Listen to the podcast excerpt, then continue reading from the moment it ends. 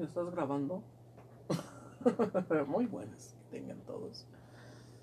Estamos muy calientitos porque estamos tocando un tema muy, muy sensacionalista, señor. Estamos, estamos, estamos picosos el día de hoy. ¿eh? Y aunque el episodio de Machiro se supone que ya fue ayer, aunque sigue siendo hoy y esto va para mañana, pero wow, ¿qué, ¿esto es dark acaso? Estamos, estamos hablando de ayer, pero a la vez de mañana, pero a la vez estamos hablando de hoy. Hoy estamos hablando de ayer porque ayer va a ser mañana y mañana fue ayer. Puta madre. Pero bueno. El tema que nos atañe el día de hoy es Fifis contra Chairos. ¿De dónde surgió esta batalla, señora García? Si yo recuerdo que con Peñanito nadie decía Fifis y Chairos. Bueno, Chairos sí, pero Fifis no. La palabra Fifi no existía como tal como adjetivo peyorativo hacia un sector de la población. No sé ustedes, pero yo no recuerdo, al menos yo no recuerdo que la palabra fifi. Yo sí recuerdo que la palabra existía, ¿no? Pero fifi era así como que, como que, uy, muy fifi, ¿no? Muy de, muy de sombrero de copa, ¿no? O sea, lo que, lo que, la, lo que nuestros padres, si es que ustedes aún los tienen, son afortunados, o no tanto si son víctimas de violencia intrafamiliar, muy triste tu caso, me das asco. Qué agresivo. Qué agresivo. No, tus padres me dan asco. Tú no, tú eres bellísimo, tú eres un angelito, tú eres una bendición. Tus padres son los que me dan asco. ¿En qué se va? Ah, sí, ya. Sí, sí recordaba, ¿no? Que existiera la palabra fifi pero era más como que referida a esta palabra que nuestros padres que nuestros padres conocían como pipi nice o del inglés del anglosajón people is nice ¿Eh? no se sabían esa putos ni yo me la sabía me la acabo de no sí lo vi una vez lo vi una vez en Facebook no creo que sea tan porque pipi is nice versus people is nice como que sí suena no o sea Sí, sí puede ser de ahí, güey. O sea, como parquearse es. Como parquearse viene de parking. ¿No? O sea, ¿no? Como la troca viene de truck, ¿no? O sea, sí, sí creo, sí puedo llegar a, a, tragarme con papas ese cuento de que viene de people is nice. Sí me lo trago.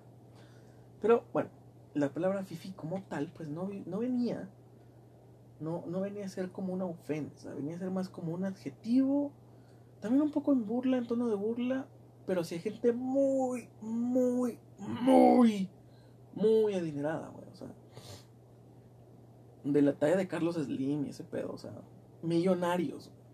El término fifi era para millonarios, Pero, de pronto ser millonario se volvió malo, tener dinero se volvió malo, ¿no? Y pues bueno, el término FIFI como que estaba en una escalinata muy alta y de pronto bajó, bajó, bajó, bajó, bajó a toda aquella población que no se, que no se transporta en transporte público. O sea, todo el cabrón que tenga un carro ya es FIFI, ¿no?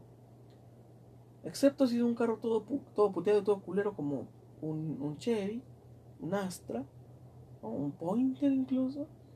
Y no te atrevas a mencionar a los poderosísimos Surus tuneados porque esos son el top de la cadena, papá. Esos son.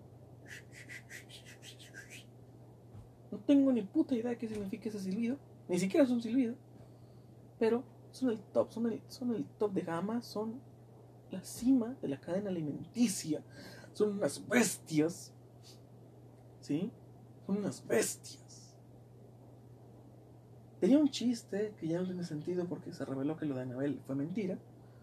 Pero hay un chiste acerca de que a los Warren se les escapó un demonio y ese demonio es un cuatro cilindros, en línea, naturalmente aspirado, super tuneado y con estéreo Pioneer.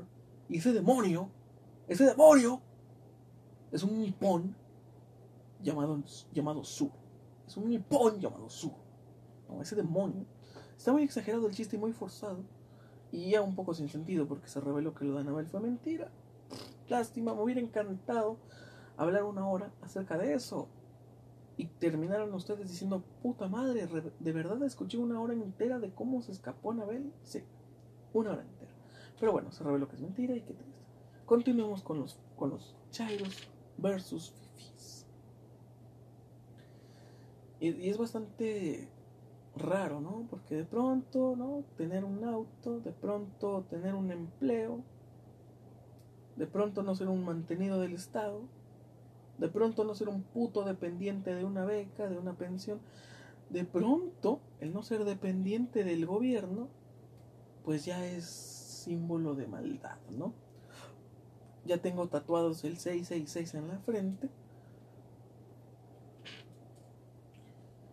Y, pasa todo el tiempo, ¿no? Todo el tiempo que llega un gobierno socialista al poder, hace lo mismo. El pueblo, el pueblo bueno, contra el imperio. Lo vimos en Venezuela, los yanquis, el imperio capitalista ¿no? Lo vimos en lo vimos en Cuba, ¿no? precisamente, donde el, enemigo a vencer, el, el, Satanás a vencer, era precisamente Estados Unidos, libre mercado, la libre opinión, el libre acceso a servicios básicos. Ese era el enemigo vencer, ese era el enemigo a vencer, es el enemigo a vencer del socialismo. Y cuando el socialista llega al poder, gracias a algo llamado encuestas, puede darse cuenta de quiénes son los que no están de acuerdo con él. Y desde que está en la silla dice, ok, este es el enemigo. Este es el enemigo a vencer. Este es el pueblo que debemos erradicar. No el pueblo que sí votó por nosotros. Eso ese le vamos a erradicar de hambre. Pero el que hay que erradicar ya es a este, este sector de la población que no votó por nosotros. Y siempre se vuelve así yanquis, imperio, la dictadura, el capitalismo, oligarcas, que de pronto es raro porque los oligarcas nombran como oligarcas a los que los nombran oligarcas. Está raro ahí porque se supone, según tengo entendido, el oligarca es este político soso, flojo, ratero, que no hace nada y que se llena los bolsillos. Según yo, eso es un, oligarca, según yo. Pero tenemos a toda esta bola de ñoquis, que si no son entendidos, un ñoqui es un término, me parece, argentino, para una persona que va, que está dada de alta en un trabajo, en un cargo público, pero sorpresa, sorpresa, no acude a laburar nunca. O sea, básicamente Fernández Noroña es un ñoqui. Un güey que está dado de alta, un güey que cobra su sueldo, pero nunca lo ves en el trabajo, nunca lo ves hacer un carajo. Fernández Noroña es un ñoqui, básicamente. Bueno, Fernández Noroña es muchas cosas, y una de ellas es un ñoqui. Que bueno, el güey también es un puto socialista, es un zurdito, claramente. ¿no? Es un zurdito de mierda. Es un güey que no gusta mucho de bañarse, de tener costumbres, pues, de ¿no? De, de, cuidado personal, no, no, gusta mucho ese tipo de, culturas, ¿no? Ni tampoco de la cultura de usar el cubrebocas, ni tampoco de, este, de esta corriente de fifís que dicen, güey, bañate diario, ¿no? Porque no es necesario, soy Fernández Noroña, ¿no? Pero de pronto todo esto se vuelve una batalla entre fifís y chairos. ¿Y quién es el fifí? Bueno, el Fifi es obviamente el rival a vencer. El Fifi es el malo, el Fifi es el, es el villano aquí, el Fifi es el malo, el Fifi es el que quiere derrocar al gobierno. ¿no? Y por una parte, es bastante raro porque por una parte tienes a los chairos diciendo, oh, pinches fifis ridículos, no tienen argumentos, pinches fifis ridículos. Mm, creen, no desestabilizan al gobierno para nada, o sea, son unos ridículos que creen que, que salir a protestar en sus autos sirve de algo. Dicen por una parte eso, y por otra parte dicen, malditos fifís, ya dejen de desequilibrar al país, ya dejen de, de desequilibrar el gobierno de AMLO. Y dices, güey, ¿los fifís son ridículos o son el puto Satanás? Decídete. O son unos güeyes ridículos que no hacen nada y que no son importantes. O son el puto villano increíblemente invencible que está desequilibrando al gobierno y que pobrecito AMLO no lo están dejando gobernar. Decídete. Decídete. ¿Los fifis son el villano o son unos ridículos? Decídete, huevón. Porque cada que les conviene, el fifi es el malo, es el que desequilibra, es el que desestabiliza, el que es, el que hace campañas en contra, es el que hace, es el que hace pantallas de humo, ¿no?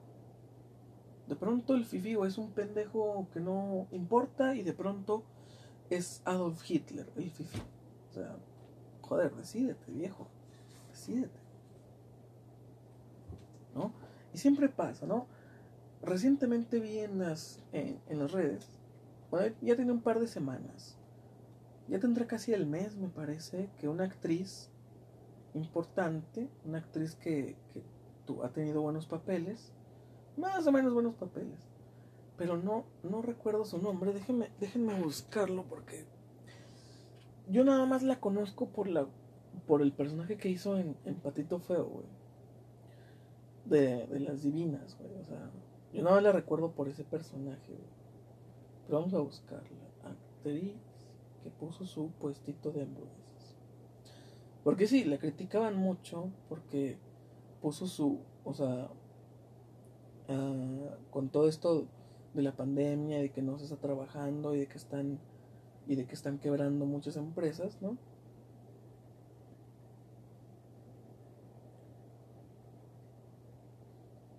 que están quebrando muchas, muchas empresas, ¿no? ¿No? O sea, la, la morra pues decidió. Violeta Isfel, así se llama la, la, piba. Violeta Isfel. ¿No? Le estaban puteando en redes, los chairos estaban burlando de ella. ¿Por qué? ¿Por qué se estaban burlando, señor García? ¿Por qué? Bueno, porque ante la pandemia, ante que no se está trabajando, ante que pues no, no hay dinero, ¿no? El dinero no está fluyendo, el dinero no, está, no, está, no se está generando. Pues esta actriz decidió pues poner un puestito de hamburguesas. ¿no? Y de pronto resulta que ganarse la vida honestamente, ¿no? Pelear por, por, por ganarse el pan honestamente, de resulta que es motivo de burla. O sea, resulta que es motivo de burla. Huevón, ¿qué quieres? ¿Que se suba una combi con una pistola y amenace gente? ¿O que ponga su humilde puesto de hamburguesitas y, y se gane la vida, honestamente? Sea, ¿quieres que ande delinquiendo, robándole el dinero a la banda? Ah, pero no sea un puto chairo el que quiere pedir ayuda del gobierno para poner su puestito de hamburguesas. Porque, ay, es un héroe, es un luchador, es un guerrero. Pobrecito. Pero si una persona que anteriormente tuvo poder adquisitivo y ahorita por la pandemia, por diversas cuestiones, pues ya no tiene el mismo poder adquisitivo y tiene que verse en la situación de poner un puesto de hamburguesas, güey. De pronto, si el Fifi es el que tiene que recurrir a eso, pues es para burlarse, ¿no? Es para burlarse. Según esta, esta corriente política, este, este colectivo de Chairos. Y también hace tiempo vi una foto donde habían, en un grupo habían subido una foto de una señora en un, en un Mazda 6, nuevecito, bueno, no nuevecito, pero se veía que es de la generación nueva, en un Mazda 6, en un boulevard vendiendo, vendiendo gorditas, ¿no? Ahí con su Mazda 6, abrió su cajuela, sacó sus hieleras, ¿no? Puso ahí un puestito improvisado, banquetero, de vender gorditas, güey. Y toda la gente burlándose de, ah, malditos fifís, ya, mira, ya, ya, se, ya se les acabaron sus privilegios, como ya se les acabaron sus privilegios. Y me dan chingo de risa, güey, que dicen que, hacen, que se tienen que ver obligados a hacer este tipo de cosas porque ya se les acabó el hueso, porque ya se les acabó los privilegios y así de, güey, o sea, si ubicas que hay una pandemia, ¿no? O sea, si ubicas que toda esta gente, actores y, gente muy rica, pues obviamente pagan mucho dinero por sus casas, por sus lujos, ¿no? Y tienen que, que, que, pues, tienen que solventar esos gastos de alguna manera y los actores, digo, hay mucha gente que quizás no lo sabe, que quizás no, no, no cae en cuenta ese pequeño detalle, pero los actores, si no trabajan, no ganan dinero. A un actor le pueden pagar miles de pesos por una, por una serie, por una novela, pero por hacer esa novela. Si después de hacerla pasan años sin trabajo, pues hay que ganar dinero, papá, ¿no? O sea, un actor no es una persona que 24/7 está generando dinero. Es una persona que por actuar le pagan, si no actúa no le pagan. Y así como le pueden pagar mucho por una producción, puede haber meses en los que no ganen ni un solo peso porque no está actuando un papel. Y pues esta chica en cuestión quizás ya tenía tiempo sin actuar y con todo esto de la pandemia pues mucho menos, ¿no? Y decidió, ¿sabes qué? Pues vamos a poner un puesto de hamburguesas, güey. O esa persona con el más de seis, vamos a poner un puesto de gorditas, güey. O sea, de pronto, querer ganarse la vida, no rendirse, es motivo de burla si tu posición es la que lo hace, ¿no? Si tu posición es la, es la emprendedora, es la, es la que busca el pan de cada día, es para burlarse. Porque resulta que vender hamburguesas es, algo de burla, es algo humillante, según los chairos. Según los chairos, tener un puestito de comida es, es humillante. ¿no? Y recientemente esta chica volvió a hacer noticia porque ahora resulta que ya puso un restaurante. Que al parecer le fue bien con su puestito de hamburguesas. Y ya puso un restaurante. Ya, ya puso su propio restaurante. Y adivina quién fue el que se quedó, mira, calladito. Se le fue el internet a los chayos. Vi esa noticia, no la pude comentar, pero vi esa noticia y había mucha gente apoyando a la, a la morra, güey. Diciendo, así se hacen las cosas, así se logra, así se lucha por, por conseguir, por salir adelante, felicidades. ¿No? O sea, porque, güey, pasó de tener un puestito banquetero a ya tener un restaurante, güey. Digo, no era el más pinches lujoso del mundo, pero pues ya es ya es avanzar, güey, ya es ya es ya es crecer. Y es precisamente algo con lo que los chairos no están muy relacionados, con crecer, con dejar de ser unos parias, con dejar de ser unos lamebotas. Porque los chairos obviamente no conocen otro otro trabajo, ¿no? Que más que lamerbotas. Y ahí tienes a Tolini. Ahí tienes a Tolini los años de, de, campaña de AMLO besando las botas, besando las botas, besando las botas, hasta que por fin le dieron hueso y por fin se cayó el hocico. Por fin se deslindó de Twitter, por fin se fue de Facebook, por fin se fue de Twitter. Y ya no es noticia. El güey ya no, ya no sale a dar debates, ya no sale a que lo humille Gloria Álvarez ya no sale a que lo humillen los liberales. El güey ya no asoma la cabeza porque ya tiene hueso. Y, son, y es eso precisamente lo que hacen todos los chayos. Todas esas personas, todos esos güeyes que venden su opinión, ¿no? Y es respetable, si quieres vender tu opinión, véndela. Pero a una marca, a una, a una agencia, ¿no? A un banco, pero no a un político.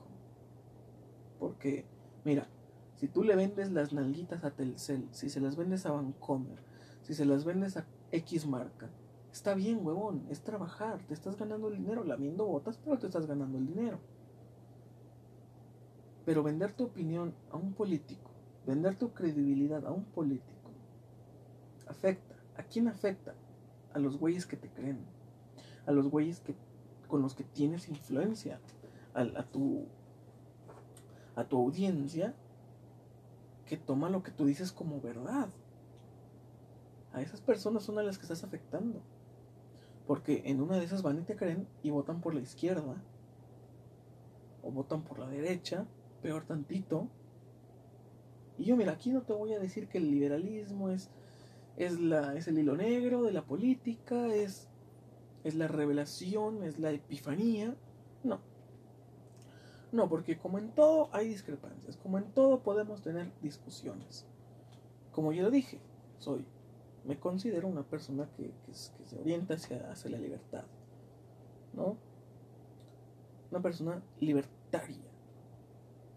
Y, hay ciertas personalidades del medio libertario que, con las que no coincido tanto. Gloria Álvarez se me hace la corriente liberal más radical, por decirla de cierta manera. Porque ella es liberal a todo.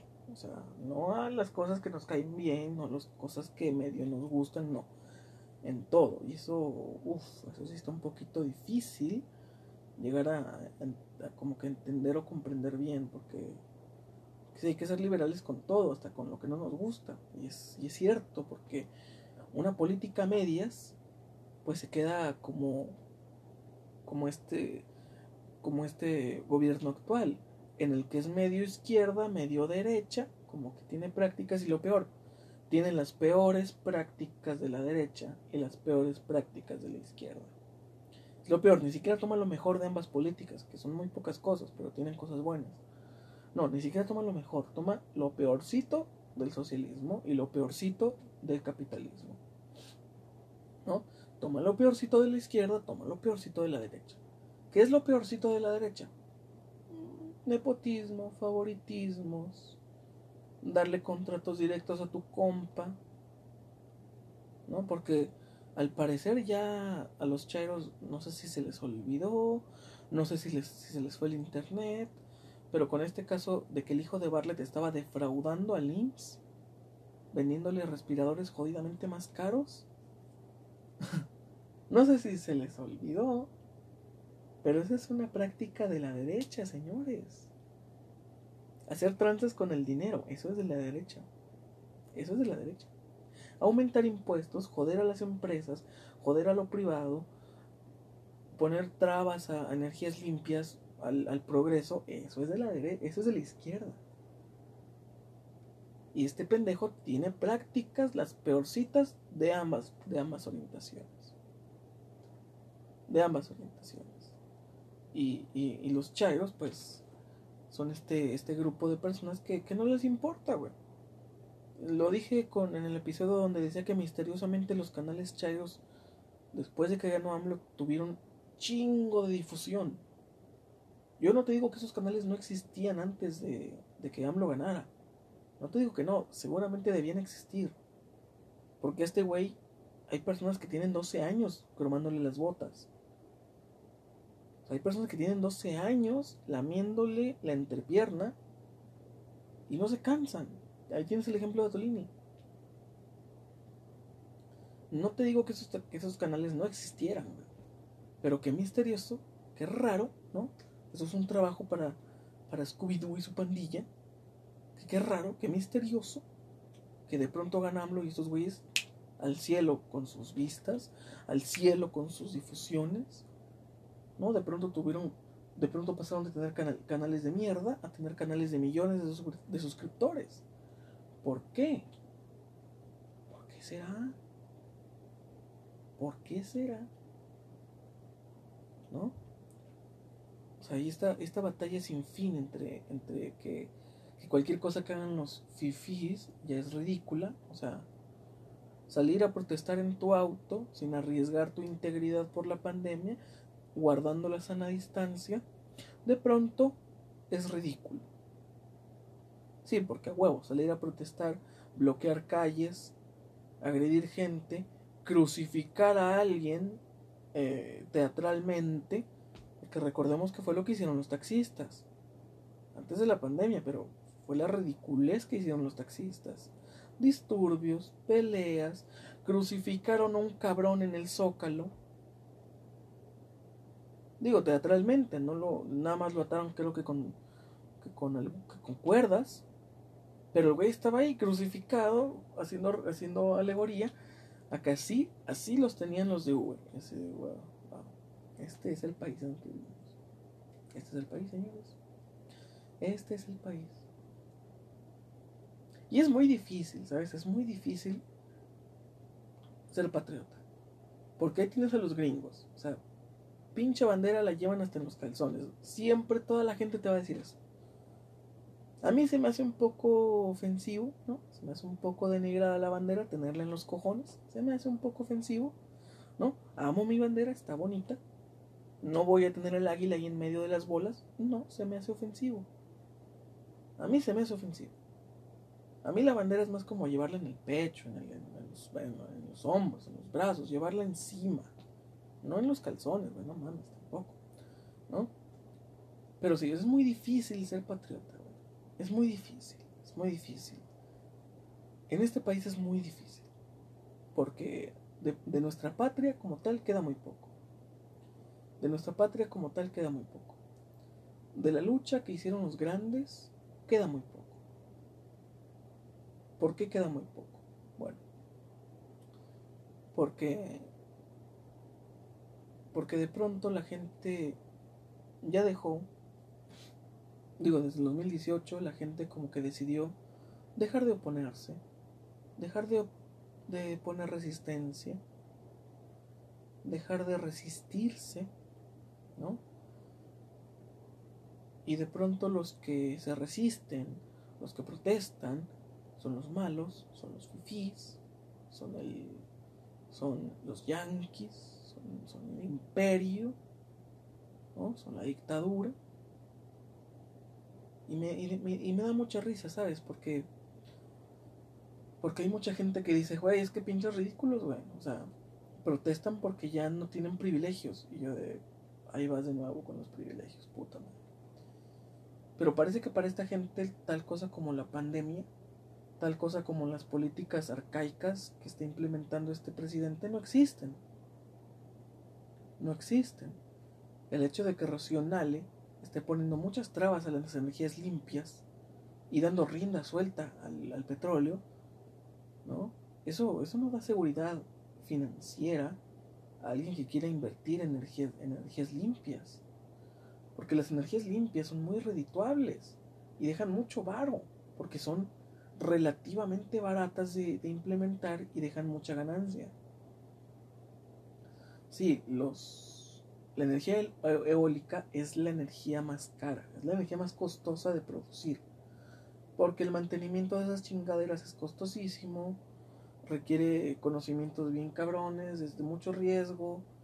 Sí, la energía eólica es de la más costosa de generar. Pero, ¿por qué crees que sigue existiendo, papá? Porque es redituable. Porque los beneficios aún así siguen siendo muchos. El principal dejas de dañar al puto planeta. Esa es la principal ganancia. Simplemente, con todo esto, no sé si lo sabían, no sé si se enteraron, ¿no? No sé si se enteraron, pero este tipo de Tesla, el... porque siempre, siempre tengo mierda en la cabeza y se me olvida todo.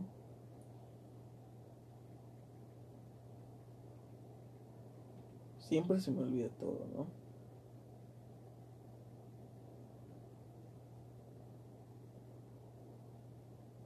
Elon Musk.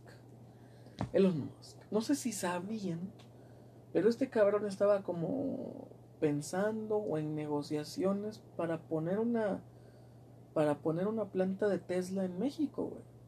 Este güey tenía esa intención de poner una planta de Tesla en México. ¿Por qué no lo hizo? Bueno, porque las políticas se pusieron muy estrictas. Porque de pronto este gobierno piensa que la energía sustentable es mala, que la energía sustentable es peligrosa. Y sí, es peligrosa. Es muy peligrosa.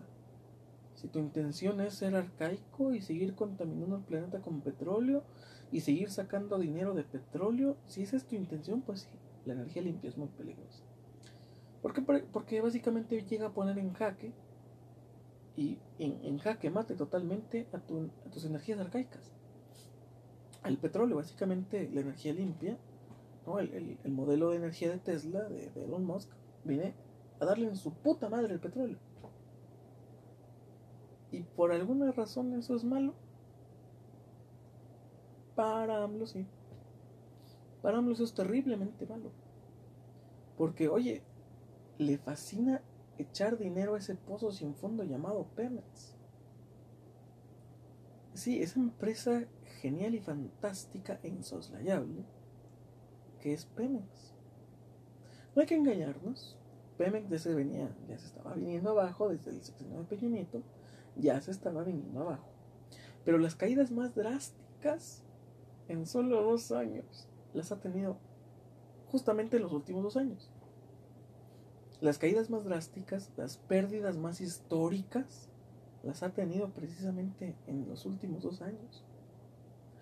Y no fue ni por la pandemia, no fue ni por azares del destino, no fue ni por Peña Nieto, fue por las precisamente políticas estúpidas y arcaicas, por la poca seguridad financiera, por la poca seguridad de inversión, por la poca seguridad económica que se le está dando a los empresarios. Porque de pronto los empresarios son gente mala, güey. De pronto los empresarios son gente mala. ¿Cuándo los empresarios se volvieron gente mala, güey? Y todos estos chairos dicen, güey, es que son los que tienen dinero y hacen dinero a base del esfuerzo de la gente, güey. Así es como se hacen ricos. Y yo así de, ¿estás hablando de los políticos o de los empresarios?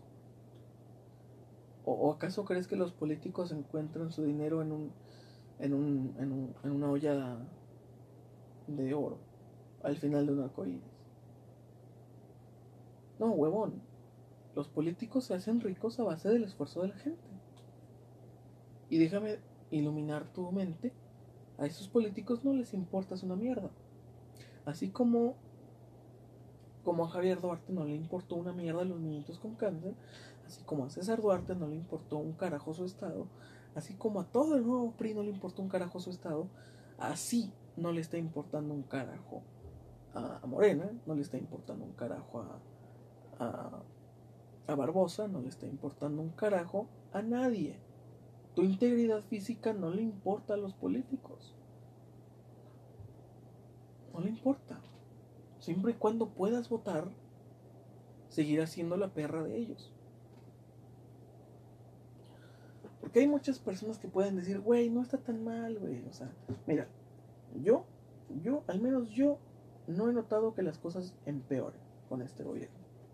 Yo, pues sigo ganando lo mismo, sigo gastando lo mismo, ¿no? O sea, sigo pagando lo mismo de luz, sigo pagando lo mismo de agua, ¿no? mi sueldo me sigue alcanzando para lo mismo. Y yo así de, ¿y eso no te significa un problema? O sea, que un político está en la silla quiere decir que nada debe cambiar. Que esa sea tu particular y personal experiencia, quiere decir que es la de todo el país. No podemos ser tan ignorantes, señor. No podemos ser tan hijos de puta. Como para decir, güey, porque a mí no me va mal, porque a mí no, no me va mal, al país no le está yendo mal. no, huevón, claro que le está yendo mal. Claro que el país está yendo a la mierda. Que las repercusiones todavía no lleguen a ti, no quiere decir que no estén llegando. No quiere decir que no estén llegando. Porque sí, hoy día el dinero está fluyendo poco por la pandemia, está fluyendo muy poco. Pero, mira, Chávez no destruyó Venezuela en un día, ¿no? Le tomó sus años. Le tomó sus años ir desmoronando a la poderosa nación que era Venezuela. Y me dirás, güey, en ningún momento Venezuela fue una potencia. No, no, para nada, güey. Pero no sé si sabías, no sé si sabías que para los magnates, los actores de Hollywood, de por allá de los 80, 70, preferían ir a Venezuela que ir a Nueva York. Preferían ir a Caracas a darse los lujos que ir a Nueva York. Que ir a cualquier isla paradisiaca porque Venezuela era un paraíso. Venezuela era increíble. Digo, yo no estuve ahí, yo no lo presencié, yo no fui testigo de lo grande que fue Venezuela alguna vez, pero existe algo historia, existe algo llamado historia, ¿no? Existe algo llamado Google, ¿no? En, en el que puedes consultar cómo fue un país hace 20 o 30 años, o 40 o 50 años. ¿no? Porque sí, también habrá muchas personas que digan, güey, o sea, tú ni estuviste ahí, ¿por qué hablas de eso? Ah, ok, porque no estuve ahí, no puedo hablar de eso. Porque no lo vi con mis propios ojos, no puedo, no puedo decirlo como un testimonio. No puedo hablar de ello. Entonces, si no fuiste a la guerra, no hables de ella. Si no estuviste en la Segunda Guerra Mundial, no hables de la Segunda Guerra Mundial. Si no fuiste Hitler, no hables de Hitler. Qué pendejo argumento. Qué pendejo argumento. Porque claro que puedo hacer mención de que Venezuela fue un gran país en los años en los que yo todavía ni nacía. Claro que puedo hablar de que Colombia era un gran país antes de antes de todo el desvergue que hizo que hizo este gordo mafioso. su nombre. Pablo Escobar. Claro que puedo hablar del gran paraíso que era ir a Colombia hace no más de 50 años. Claro que podemos hablar del gran paraíso, el gran deleite que hubiera sido a Argentina, igual, no hace más de 50 años. Antes de Cristina, antes de Macri, antes de Kirchner, antes de todos esos hijos de puta. Claro que hubiera sido encantador. Claro que todo, claro que Latinoamérica era el paraíso del mundo. Pero Latinoamérica fueron los, fuimos los únicos que nos dejamos engañar. No sé por qué justamente solo aquí pasó de, esta manera el socialismo. Porque, digo, China no ha dejado de ser socialista y no les va tan mal, tan mal. Digo, no vamos a hacer mención de que tienen sumida en la pobreza y en la miseria a su gente a tal grado de que se ven obligados a comer cucarachas alacranes, murciélagos, con tal de comer, ¿no? Porque desde siempre China ha sido famosa por sus mercados horribles y clandestinos donde puedes comerte una rata, comerte un murciélago, ¿no? Son famosísimos esos mercados horribles donde lo mínimo que puedes pescar es coronavirus. O sea, es lo mejorcito que vas a pescar yéndote a comer un lugar de esos. O sea, el hecho de que China sea una potencia económica no quiere decir que su población o un sector de su población esté sumido bajo pobreza, pobreza extrema. ¿No? El hecho de que en Monterrey haya edificios enormes, que en CDMX haya edificios enormes, no quiere decir que no hay gente viviendo en techos de lámina. Obviamente. Sería una falacia del espantapájaros decir que por el hecho de que, de que, de que Nuevo León o, Estado de México o CDMX son ciudades imponentes y grandes con edificios gigantes, sería una falacia decir que por eso todo el país es así. No, señores. No. No, no es así. Pero bueno, todo está batalla insulsa, ¿no? Esta batalla sin sentido, con tal de justificar lo injustificable. ¿No? O sea, hay gente que incluso llega a decirte ya como último recurso, ¿por qué odias la patria? Joder, ¿por qué odio la patria? Yo no odio la patria. No me vengas a decir que AMLO es patriota. Cuando dijo, cuando dijo que los sentimientos de la nación los escribió una persona que no los escribió. Con tal de dar un discurso a modo y que le convenga para su discurso de mierda acerca del socialismo. ¿No? Porque lo mismo que se ve en Argentina, de güeyes pasándose a otros bandos, de güeyes criticando a una persona y después trabajando para esa persona, también en, en México no estamos exentos de ese tipo de gente. Déjenme decirles por si no lo sabían, por si no lo recuerdan, por si no lo sabían, ¿no? Que Broso, el, periodista, el, cómico, el, personaje Broso, ¿no? El personaje Broso era el dios, el mesías de los chairos. ¿No? Esos güeyes lo aplaudían, lo, alababan por ponérsele el tú por tu peña, por criticarlo, por, por, por increparlo. Y parece que a los Chairos se les olvidó que incluso en su primer campaña, en la primera campaña política que tuvo AMLO, Broso fue el único que le dio espacio a AMLO. Donde Televisa ni TV Azteca querían darle espacio ni darle difusión a ese güey. Broso fue el que dijo, mira, vente a mi pinche programa y vamos a hablar de tus ideas. Porque yo creo en tus ideas, porque yo confío en tus ideas. Porque no sé si lo recuerdan, señores, pero Broso apoyaba a AMLO. ¿Y cómo puedes decir que Broso es un vendido de la mafia, que Broso es un, es un oligarca, o que Broso es esto, que Broso es aquello? ¿Cómo puedes decir eso cuando el, el güey apoyaba a AMLO?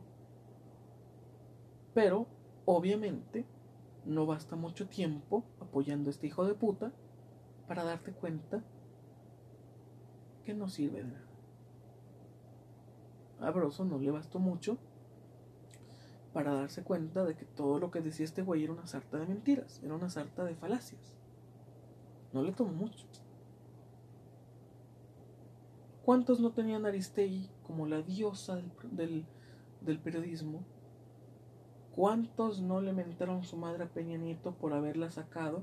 Digo, porque obviamente fue orden de él, ¿no? O sea, no mames, que son muy inocentes. Pero la terrible censura que, que sufrió Aristegui durante el sexenio de, Peña Nieto fue horrible. Y todos los chairos defendiéndola, todos los chairos declarándole su amor. Ah, pero de pronto empezó a hablar mal de AMLO y todo ese amor se extinguió, ¿no? AMLO empezó a criticar, a contradecir, a, a, a decir los puntos flacos de AMLO y de pronto son el villano. Son fans a modo, simplemente. Son el, la persona que de pronto se vuelve tu enemiga porque opina distinto a ti es porque obviamente le están pagando para opinar de esa manera. No hay de otra, señores. No hay de otra. Ustedes pueden llegar y decirme, güey, el liberalismo tiene muchas fallas. Yo te podré decir, bueno, vamos a argumentarlas, güey. Vamos a debatirlas, vamos a discutirlas y ver qué pedo, ¿no?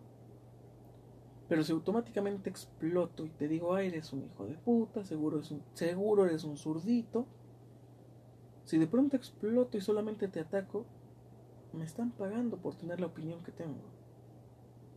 Pero como no me están pagando por tener la opinión que tengo, me paso por entre los huevos tu opinión. Buena o mala, a favor o en contra, me la paso por entre los huevos. Si tienes algo en contra que decir, dilo. Si tienes algo a favor que decir, dilo. Lo hablamos, lo discutimos y punto. Aquí no hay que ser enemigos, aquí no hay que ser contrariados. ¿Por qué? ¿Por qué no hay que ser enemigos, Chaires? ¿Por qué? Tener enemigos está cool, ¿no? No, porque un enemigo no se puede entender con su contraparte. Y lo que se busca es entenderse, lo que se busca es llegar a una conclusión, lo que se busca es llegar a un acuerdo. Y te digo de qué manera no, no llegas a un acuerdo. Peleándote. Peleándote a golpes, a ataques a dominen. De esa manera no se llega a nada. Es por eso que tener enemigos, o sea, principalmente, ¿qué tan, qué tan narcisista y egocéntrico tienes que ser para considerar como tu enemigo a cualquier persona que te haga una observación? O sea, tu ego debe ser del tamaño de solamente equiparable al de Franco Escamilla, ¿no? Como para que tomes como enemigo a cualquiera que te haga una observación.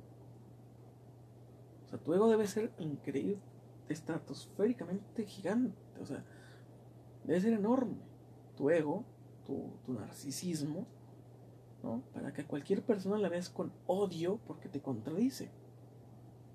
Joder, un podcast y descarga tu ira, viejo. Si funciona, si funciona. Repito, si funciona. Pero no sé, de pronto, o, quizás yo estoy loco, ¿no? Quizás, quizás estoy diciendo barbaridades, obscenidades, asquerosidades. Quizás soy solo un chico que le juega al comediante, le juega al crítico, le juega al liberal. Yo juego a todo, viejo, yo juego a todo. ¿Por qué? Porque de todo aprendes. De todo aprendes. Porque, no sé si lo sabían, pero no se llega a criticar tan fuertemente a alguien sin antes haber estado de su lado. Con eso te digo todo, ¿no? No se puede llegar a criticar a alguien tan fuertemente sin antes haber estado de su lado. ¿Por qué? Porque solamente estando del lado de esa persona te das cuenta o puedes llegar a darte cuenta de sus verdaderas intenciones, de sus discursos a modo, ¿no? De, todas las de todas las mentiras que está diciendo. Cuando de verdad te, te centras y te metes a, a ver a esta persona. Porque en la campaña que hubo en el 2012 yo estuve decidido a votar por AMLO decir, güey, este puto es el futuro, güey. Pero ¿sabes por qué tenía yo esa opinión? Porque no había candidatos fuertes. Estaba esta vieja del, de Margarita Vázquez Mota, del PAN, que básicamente quería que votaras por ella porque era mujer. Estaba Cuadri, que. Cuadri, o sea, no mames, es el típico. Es el típico candidato balín, que nada más está para ocupar el cuarto puesto.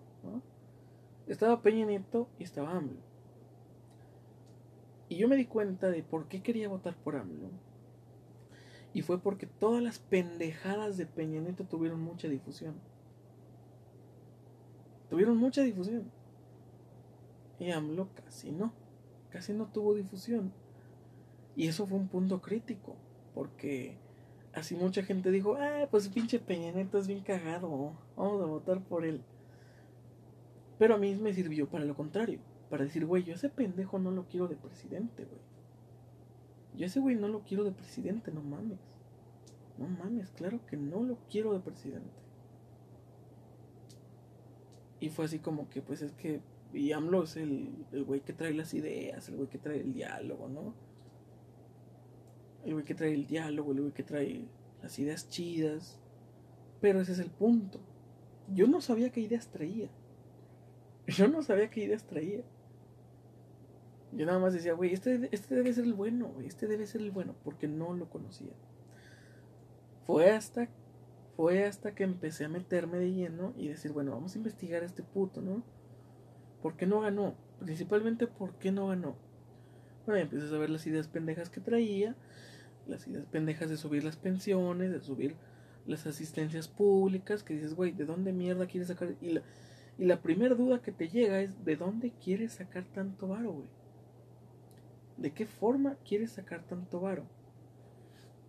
Y luego una investigación te lleva a otra y decir, mira, estas ideas vienen de algo llamado manifiesto comunista. Y todo ese dinero para dar, para regalarlo, básicamente, para regalarlo a la gente que no trabaje, es precisamente sacado de personas que sí trabajan. Y tú dices, ah, chinga. O sea, ¿cómo funciona esa madre entonces? O sea, ¿le quitas dinero a unos cuantos para dárselo a muchos? O sea, eso es una ecuación que no tiene sentido. Esa es una ecuación que no cuadra, güey.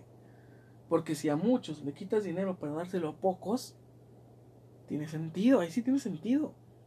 Que con una pequeña contribución puedas apoyar a una población, a una minoría que con una pequeña contribución voluntaria apoyes a una minoría, pero con una minoría apoyando a una mayoría, eso no tiene sentido. Y bueno, el último clavo a ese ataúd fue las últimas elecciones donde el güey básicamente se dedicó a decir Ricky Ricky canalla. O sea, el güey ya no tenía ideas, el güey ya no tenía argumentos, el güey ya no tenía es que los presidentes anteriores, bueno, no voy a imitarlo porque no me sale, pero bueno. Eh, o sea, yo veía los discursos que traía el vato antes de decir, no, es que en el sexenio de este güey se derrochó tanto dinero, en el, en el, en el mandato del otro güey también se derrochó un chorro de lana. Pero le empiezan a decir, güey, tú como jefe de gobierno también derrachaste un chingo de lana, güey. Tú como jefe de gobierno tampoco hiciste algo por la seguridad pública. O sea, todo lo que dices que los políticos demás hicieron, tú también lo hiciste. Hubo trances en tu sexenio, hubo un güey que, que hasta pedía ligas para, para el dinero, creo que fue de Jarano, y fue, y fue justamente en el, en el periodo de gobierno de este pendejo. Y todos saltaban a decirle, güey, pues es que cuando tú fuiste jefe de gobierno, güey, precisamente, pues también hubo chingo de mamadas, también hubo, también hubo lacras, también hubo corrupción, la delincuencia no bajó. O sea, tampoco fue como que fuiste el mejor jefe de gobierno, güey. O sea, ¿con qué argumentos llegas? El pendejo de Peñanito de jodido sí tenía un premio a ser el mejor jefe de gobierno, güey. o sea, bueno, tuvo un cargo parecido, algo así, tuvo un cargo, pero seguramente o sea, el güey venía como que rankeado, ¿no? Según, supuestamente venía rankeado entre de los mejores jefes de gobierno, los mejores políticos. Un pedo, traía como que esa fama el Peña, ¿no? Y, y dices, o sea, empiezas a investigar, empiezas a saber lo que quiere hacer y dices, güey, no tiene sentido. Sí, está muy noble, está muy chingón que quieras aumentarle la pensión a los viejitos, pero mejor, ¿por qué no buscas una manera de que puedan laburar? Una forma en la que puedan ganar dinero. O te chingas y, e incentivas bien cabrón la, inversión extranjera, güey. Y llenas hasta la verga México de empresas extranjeras que den chingo de trabajo, chingo de, de remuneración, para que así puedas sangrar más impuestos sin que afecte tanto y ya darle más pensión a los viejos, güey. Pero si no quieres hacer ni una ni la otra, entonces no mames. Si no quieres inversión extranjera, si no le quieres dar cabida a los extranjeros, bueno, de jodido de jodido tú incentiva los empleos, pero si tampoco quieres hacer eso y quieres sacar impuestos mágicamente, pues no mames. No se puede, güey. Tienes que ceder de algún lado. O cedes con la inversión extranjera, güey. O cedes con tus putos proyectos pendejos. Pero no quiere hacer ni una ni la otra. No quiere dejar de, de meterle dinero al pozo sin fondo que es Pemex tampoco quiere dejar de construir el puto tren Maya que nadie pidió, que nadie necesita, que nadie quiere y que nadie va a usar. Básicamente porque el boleto para esa mierda va a ser costosísimo, para que pueda ser rentable. Ese puto tren Maya, no sé si lo sabían, pero utilizarlo va a ser, mantenerlo y utilizarlo va a ser muy costoso. Tanto que lo que, lo que se augura por parte de expertos es que nadie lo use. Porque principalmente no va a ser un tren de transporte público. Va a ser un tren para darse el, para darse el paseo. Y dices, güey, pasearme en un tren. ¿En un tren? ¿Qué es esto? ¿Los setentas? ¿Qué es esto? ¿Los años 20? ¿Como para que un paseo por tren se mega emocionante? Claro que no, weón. No estamos en los años 20 como para que un paseo por tren sea, sea jodidamente emocionante. No, o sea, cabrón.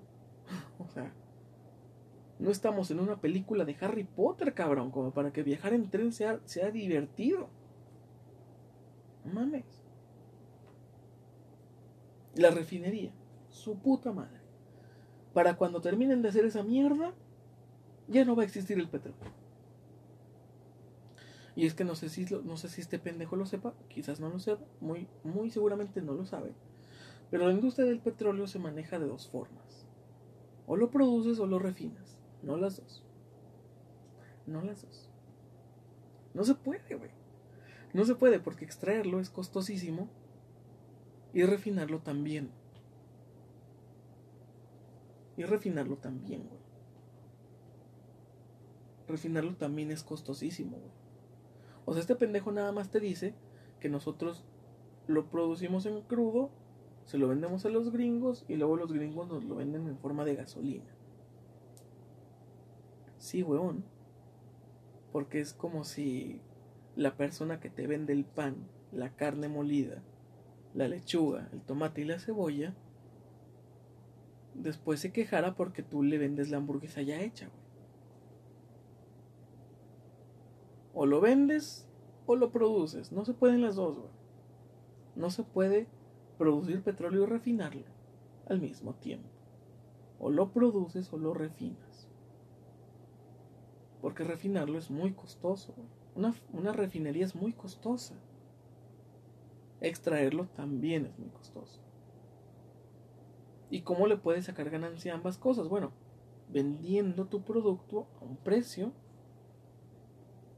Pero si ese producto refinado también te costó extraerlo, pues por más caro que lo vendas, no le vas a sacar mucha ganancia. Y entre más caro lo vendas, en el mercado, en el libre mercado, porque aunque tú seas un socialista de mierda, el mundo si tiene un libre mercado, el mundo, el resto del mundo sí es liberal, y en el libre mercado en el que, en el que sí o sí vas a tener que, que, que competir, si lo vendes muy caro no te lo van a comprar. Hay mucho hay muchos hay muchos pendejos que dicen, güey, es que Venezuela es una potencia en petróleo. Decía, a ver, a ver, a ver, a ver. A ver, a ver.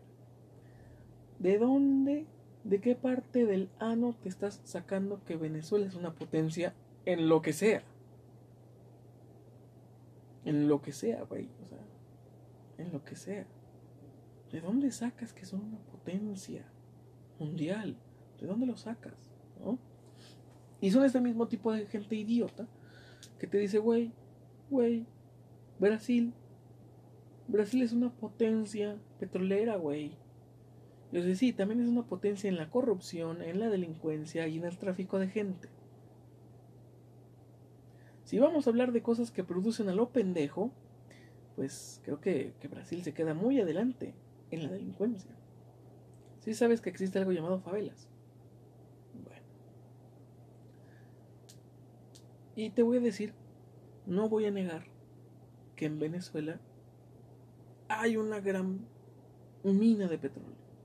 Esos güeyes nadan en petróleo. Y dime, ¿les ha servido de algo? Dime.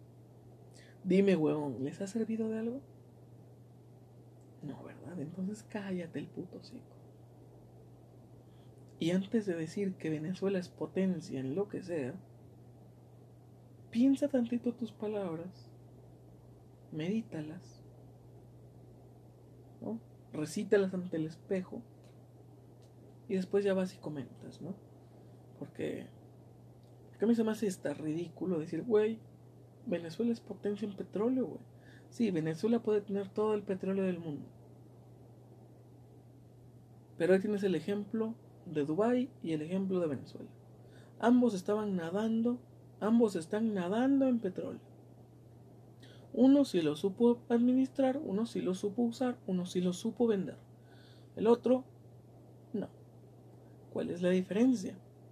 Políticas capitalistas y liberales y políticas socialistas y poco más. Esa es la diferencia. Esa es la gran y abismal diferencia. Pero es obviamente algo que los chairos no admiten, no quieren admitir, no conocen, no saben. Y cuando un, entre comillas, fifi llega y les habla de estos datos mágicos, pues se asustan y lo único que resuelven decir es, el PRI robó más. El PRI robó más. Por ahí había un chairo diciendo que, que mentir es parte de la política. O sea, que los políticos siempre mienten, pero es por nuestro bien. O sea, ¿qué, qué tan desesperado, güey? ¿Qué tan idiota tienes que ser, güey? Para justificar que mientan. O sea, para justificar que hagan, que cometan delitos, que cometan faltas, qué tan, qué tan, o sea, qué tan desesperado, qué tan pendejo tienes que estar, güey, para llegar a decir eso. Es que los políticos mienten, güey, pero pues, mienten por nuestro bien. Ningún político va a mentir para perjudicar a la gente. Ningún político va. Wow. Y son comentarios reales. Y yo sé que yo sé que ustedes no tienen dudas, porque solamente hace falta irse a un grupo que apoya a AMLO y ver el tipo de comentarios que hacen esas gentes. No estoy inventando cosas, señores, no estoy inventando nada. Me gustaría, me gustaría estar inventando todas estas cosas, me gustaría que toda esta hora y, y poco más sea de puras mentiras que yo me acabo de inventar, pero no, señores, es la verdad. Venezuela sí fue un paraíso para ir y gastar tu dinero en unas costosísimas y lujosas vacaciones. Venezuela sí fue un lugar así. La cuna del doblaje, la gran capital del doblaje, era Caracas. Caracas era el Nueva York de Latinoamérica.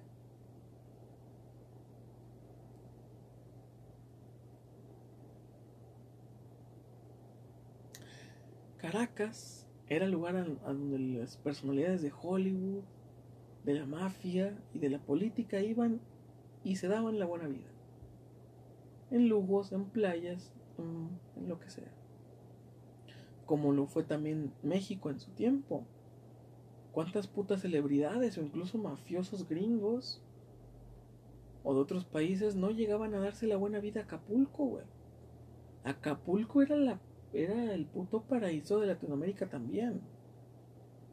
Colombia también tenía sus joyas. Valparaíso en, en Argentina era. Uff, era que te fuiste a dar los lujos, güey. Latinoamérica era un paraíso enorme y fructífero. Pero por alguna razón que sigo sin comprender, el socialismo golpeó mucho más duro de este lado. Golpeó mucho más duro de este lado. Y creo que es por, digo, puedo, lo creo a medias, el hecho de que el, de que el manifiesto socialista, pensado por Marx, estaba pensado justamente para naciones altamente, altamente industrializadas.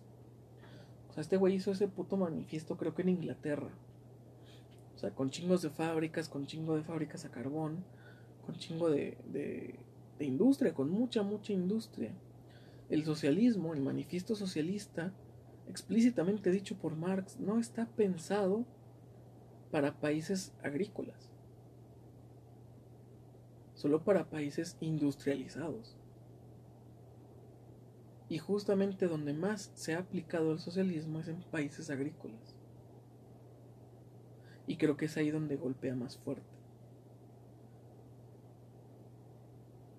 Creo que solamente es una parte de la razón por la cual el socialismo ha golpeado tan duro en este lado, pero, pero el otro 50% no me lo hallo, no me lo hallo.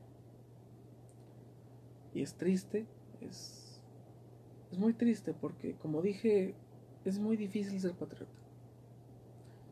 Es muy difícil llevar a México en las venas, llevar a México en el corazón, cuando México es un país podrido es un país destruido, básicamente. Es muy triste, es difícil, es crudo, pero es así. Las bellas costumbres, las bellas artes quedaron obsoletas, quedaron obliteradas ante el paso abrumador, no solo del socialismo, porque el socialismo en México es reciente. Tiene dos años el socialismo en el poder en México. Tiene dos años. Y ni siquiera ha llegado al grado de socialismo. O sea, ni siquiera ha llegado al grado de 100% socialismo. O sea, está empezando. Y, esa es una gran oportunidad que tenemos, que está empezando solamente. Pero, no sé, Latinoamérica en general ha sido golpeada, asediada, destruida por, por gente horrible, por gente deleznable, por gente corrupta. Tanto que crecimos creyendo que ser corrupto es normal. Que si no eres corrupto, que si no robas, que si no delinques, no vas a llegar a obtener la vida que quieras. Y es triste. Es triste porque uno crece anhelando y los hijos de uno van a crecer anhelando y, y no vamos a dejar de anhelar. No vamos a dejar de anhelar vivir otra vida, vivir otro, otro aspecto y poder decirme, podrás decirme sencillamente sin tapujos, güey, Estados Unidos también está de la verga. Es el país más endeudado, es el país más jodido. Y mucha gente te va a decir, Estados Unidos es el país más endeudado del mundo. También es en el que tienes mayor seguridad para vivir. También es el país con menos delincuencia. Uno de los, de los con la delincuencia más baja. Uno de los países con la corrupción más baja. Sí, tienen la deuda estratosférica, pero hasta ahora no son incapaces de estarla pagando, sin dejar de darle una seguridad a su población. Y eso es lo que no te dicen. Te dicen, sí, Estados Unidos es el país más endeudado del mundo. Pero el estar, el estar pagando esa deuda no les impide seguir dándole una seguridad a su país, a su gente. Y dime, ¿tu país te otorga una seguridad así? Y podrás decirme, güey, la seguridad, la seguridad uh, médica, o sea, no hay seguro social en Estados Unidos, no hay seguro social. Los seguros sociales son, digo, los seguros médicos son costosísimos. Y yo te diré, sí, weón, pero dime, en Estados Unidos, ¿cuántas personas viven pagándose un seguro privado, pagándose un seguro de auto y pagándose un seguro de casa? ¿Cuántas personas viven en casas de más de cinco habitaciones? ¿Cuántas personas en Estados Unidos viven en casas de dos pisos, de tres pisos? Ahora, ¿cuántas personas en México viven de esa manera? La cantidad es estratosféricamente más diferente. Hay una brecha enorme. ¿Por qué? Porque a pesar de que Estados Unidos es el país más endeudado del mundo, pagar esa deuda no les pesa. Estar pagando esa deuda no les pesa. Porque tienen industria, porque tienen libertades, porque tienen muchas cosas que, que la inversión. Estados Unidos es el país o de los países más seguros para invertir. Estados Unidos es ese país en el que puedes llegar como un extranjero sin estudios, sin preparación y sin papeles. Y aún así triunfar. y aún así triunfar. Estados Unidos es ese país. Es ese país en el que puedes ser un chino indocumentado, llegar, poner tu puesto de comida y triunfar. Estados Unidos es ese país en el que puedes llegar, convertirte en actriz o actor y triunfar. Estados Unidos es ese país en el que puedes llegar con un humilde podcast y terminar triunfando. En el que puedes llegar con un humilde libro y triunfar. Porque para todo hay un apoyo, para todo hay un respaldo. Esos güeyes tienen, tienen presupuesto para financiar cualquier cantidad de cosas. Cualquier N cantidad de cosas.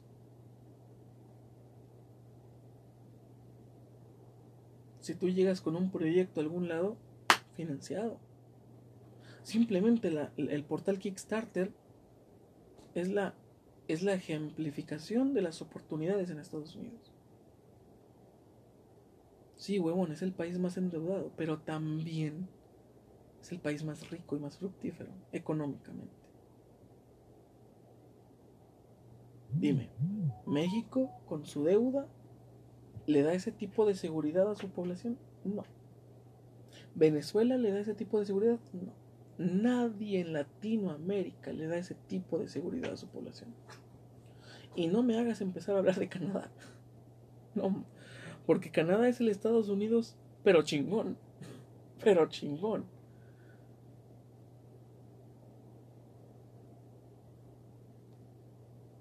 Pero bueno es triste, sí, sí baja un poco los ánimos, ¿no? Pensar en todo esto y decir, güey, o sea, de verdad quiero amar a mi país, güey, de verdad quiero amar a mi país, pero...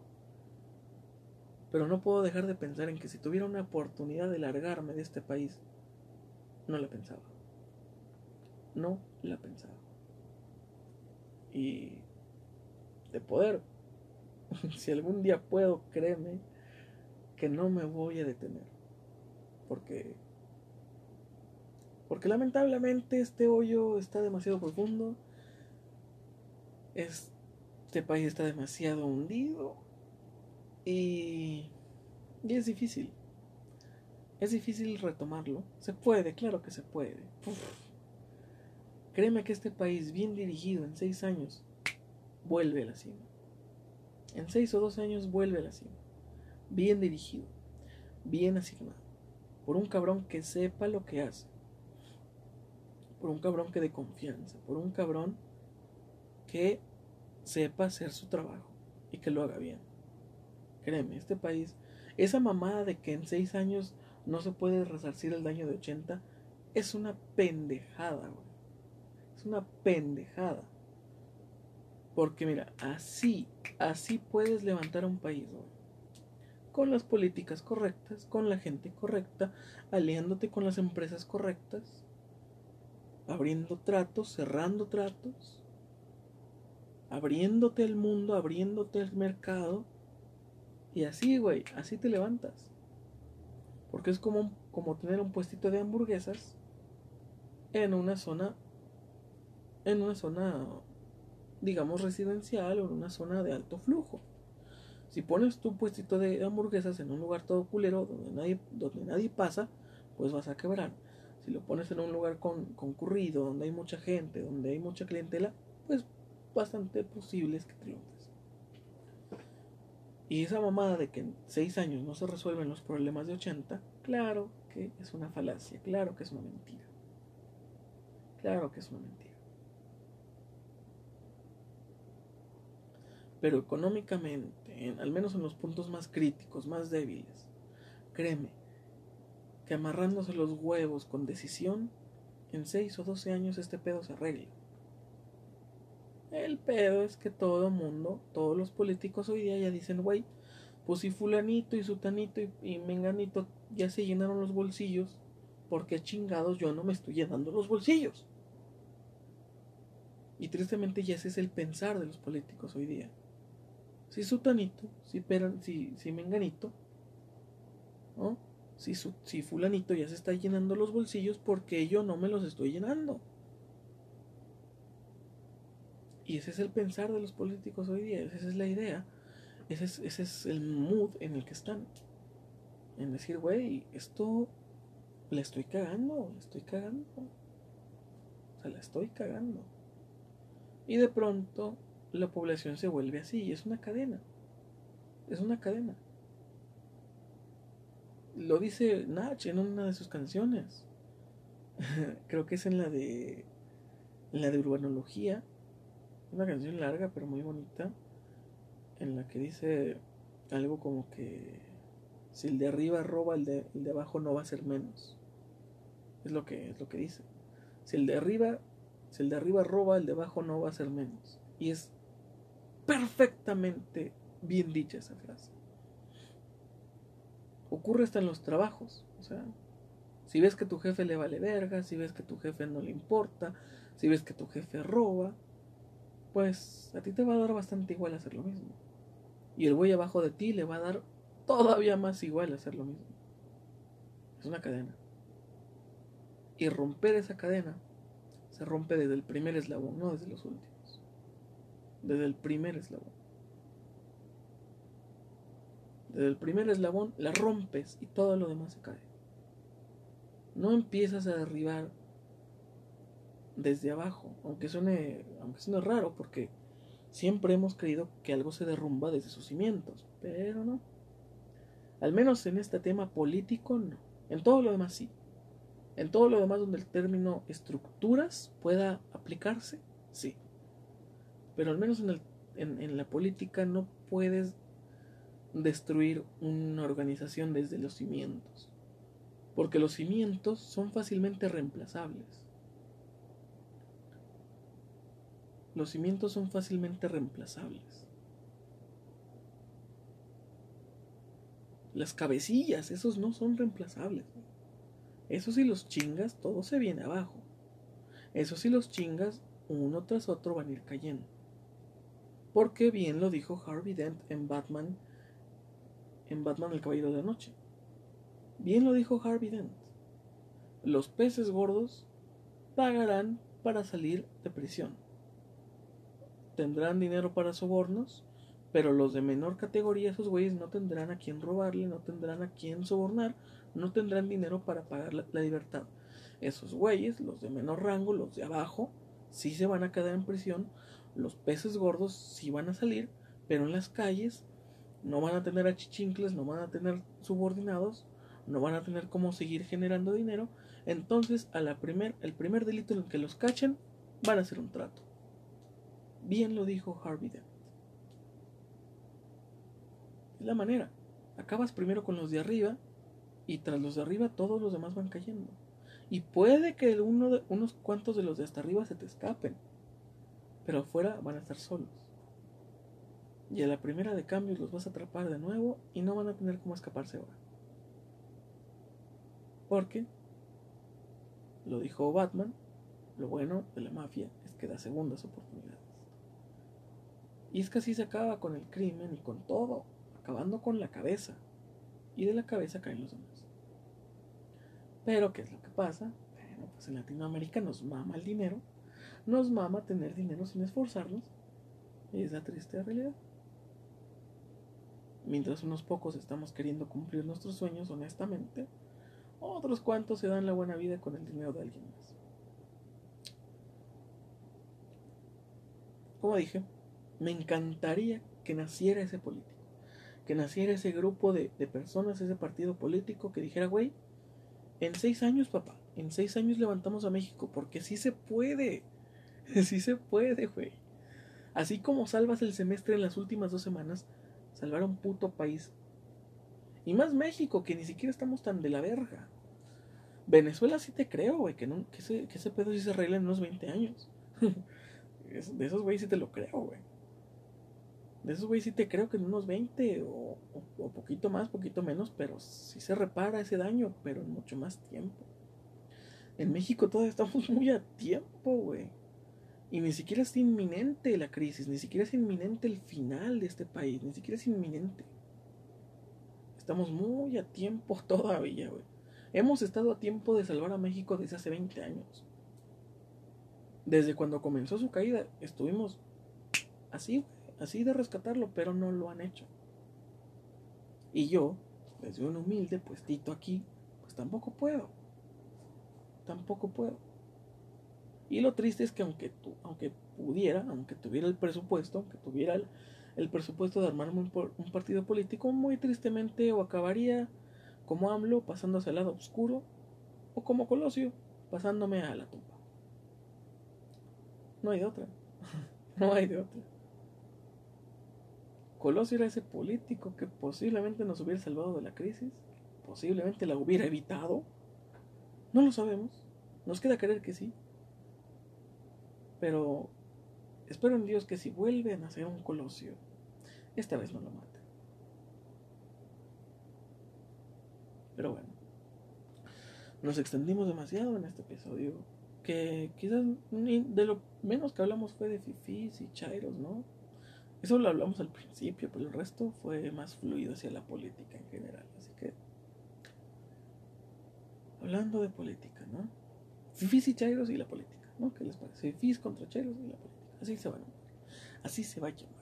Pero bueno, señores, no los entretengo más. No los entretengo más. Hasta la próxima y que tengan un excelente, una excelente existencia. Porque recuerden, no es lo mismo vivir que existir. Puedes vivir, puedes vivir en cualquier parte, puedes vivir de cualquier manera, de la más denigrante, de la más humillante, puedes vivir pero no puedes existir. Existir es algo más profundo que vivir. Existir. Existir es más profundo. O quizás era el contrario. Quizás puedes existir en cualquier parte, pero no puedes vivir. No sé, es profundo. Es muy profundo, pero yo quiero pensar que existir es algo más allá. Es algo más allá que vivir.